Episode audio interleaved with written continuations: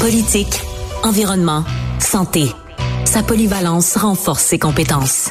Yasmine Abdel-Fadel. Moment d'aller retrouver notre collègue à Cube Radio, Yasmine Abdel-Fadel. Bon après-midi, Yasmine. Alors, euh, bon, on revient évidemment sur ce cas d'intimidation dans une école de Berthierville. Euh, il y a ce père qu'on a vu et on apprend qu'il y a deux enfants. Son deuxième s'est confié à notre collègue Yves Poirier en disant Moi aussi, j'ai été la cible, euh, victime d'intimidation pour mon orientation sexuelle.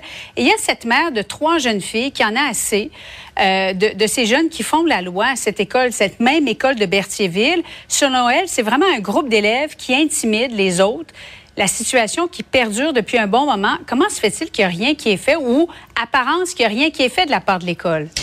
Tu sais, il y a quelques années, Julie, on parlait beaucoup de l'intimidation. Il y a eu une campagne publicitaire du gouvernement du Québec pour dire non à l'intimidation. On a obligé toutes les écoles à se doter d'un plan de lutte contre l'intimidation. On dirait qu'une fois qu'on a eu le plan, qu'on l'a regardé, qu'on l'a approuvé, on l'a rangé dans un, dans un tiroir, puis on était comme notre job est fait. Maintenant, on a fait ce qu'on avait à faire, il n'y avait plus rien à faire.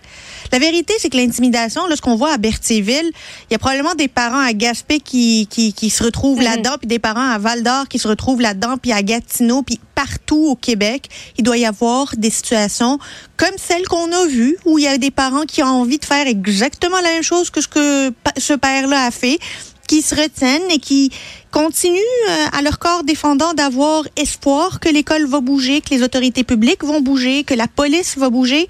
Parce que moi, ce que je m'explique pas, Julie, là, c'est qu'on a vu peut-être la, vidéo du prof en train de, euh, pas du prof, mais de, du père en train de intimider violemment l'enfant euh, de 13 ans. Mais on a aussi vu cet enfant de 13 ans commettre des voies de fait sur un autre de ses camarades dans la deuxième vidéo. À l'école. À l'école. On voit qu'il y a des cases autour. oui. Comment ça se fait que la police n'a pas réagi? C'est une voie de fait aussi. Tu sais, et où la police? La police doit agir, doit donner un exemple, doit dire aux intimidateurs quand vous commettez ces gestes-là, voici les conséquences, les conséquences auxquelles vous vous euh, exposez. Mais moi, là, on a beau avoir les meilleurs plans d'intimidation, les meilleures phrases pour dire tolérance zéro, puis non à l'intimidation, les meilleurs slogans c'est on donne pas l'exemple avec des conséquences où on démontre que non, non, on n'y est pas avec ça comme société. Là. Ça a des portées criminelles. Ça peut te suivre longtemps dans ta vie. Ben, on s'en sortira pas.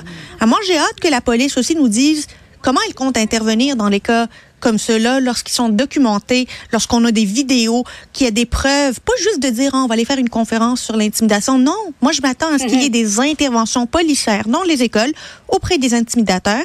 Ça a l'air d'être euh, le seul moyen de les faire arrêter. Et Yasmine, ce qui est curieux aussi d'entendre depuis hier, c'est combien il y a de parents non pas qui sont d'accord avec ce que le, père a fait, évidemment, parce que, bon, il fait face à des accusations criminelles. Il est allé trop loin, certes, mais il y en a plusieurs parents qui disent, ben, moi, j'aurais fait à peu près la même chose. Je ne serais peut-être pas allé plus loin, assez aussi, je, je, ne serais pas allé aussi loin, mais moi aussi, je serais intervenu parce que c'est comme si tout le monde savait que les écoles ne font à peu près rien ou ne peuvent rien faire dans des cas d'intimidation.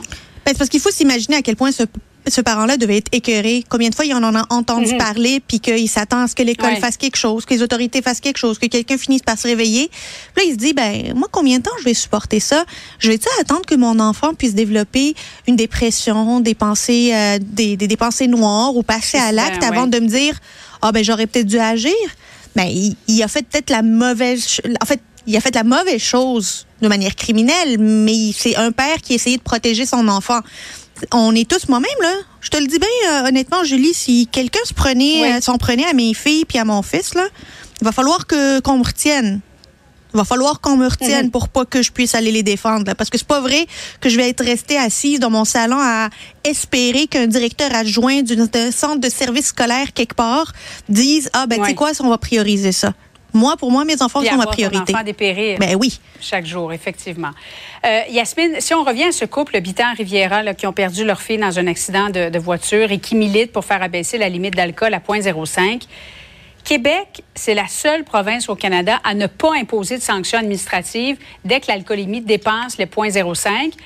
Euh, même si la conduite peut être affectée avec ce, seuil, ce taux d'alcool, il n'y a pas une occasion pour le gouvernement de, de faire quelque chose, de l'abaisser, cette limite, selon toi? clairement une euh, occasion manquée de la part du gouvernement de juste suivre ce que la santé publique dit. Parce que, tu sais, pendant la pandémie, là, le premier ministre puis les différents ministres nous disent, nous, on suit la science. Nous, on va suivre la mhm. science, on va appliquer la science, on suit les recommandations de la santé publique. Mais tu sais, quand la santé publique, euh, CA Québec, euh, différentes tables de concertation le disent scientifiquement, qu'abaisser le taux de 0,08 à 0,05 diminue drastiquement le nombre de collisions mortelles, donc on sauverait des vies, le gouvernement décide de faire fi de la science, décide de faire fi de ce que les données, de ce que la santé publique dit, démontre et expose. Et on ne comprend pas les raisons qui qui poussent le gouvernement à maintenir ce statu quo qui a des conséquences, des conséquences bien réelles. Il y a du monde qui meurt à cause de personnes mhm. ivres qui ont dépassé le 0,05. Et il ne s'agit pas ici euh, de changer le code criminel, il s'agit d'avoir des sanctions administratives. Fait que c'est même pas quelque chose qui est, qui est majeur. Là. Toutes les autres provinces l'ont fait. Pourquoi au Québec, on n'est pas capable de le faire? Moi, il va falloir qu'on me l'explique parce que s'il fallait retenir quelque chose la semaine passée, c'est le témoignage de M. Bittard et de Mme Rivera qui appelaient à ce qu'on puisse prendre la, le décès la mort de leur fille en exemple et plus qu'aucun enfant ne puisse mourir euh, à cause d'un chauffeur ivre. Yasmine, merci beaucoup. Merci, bon après-midi à toi et à demain. Salut.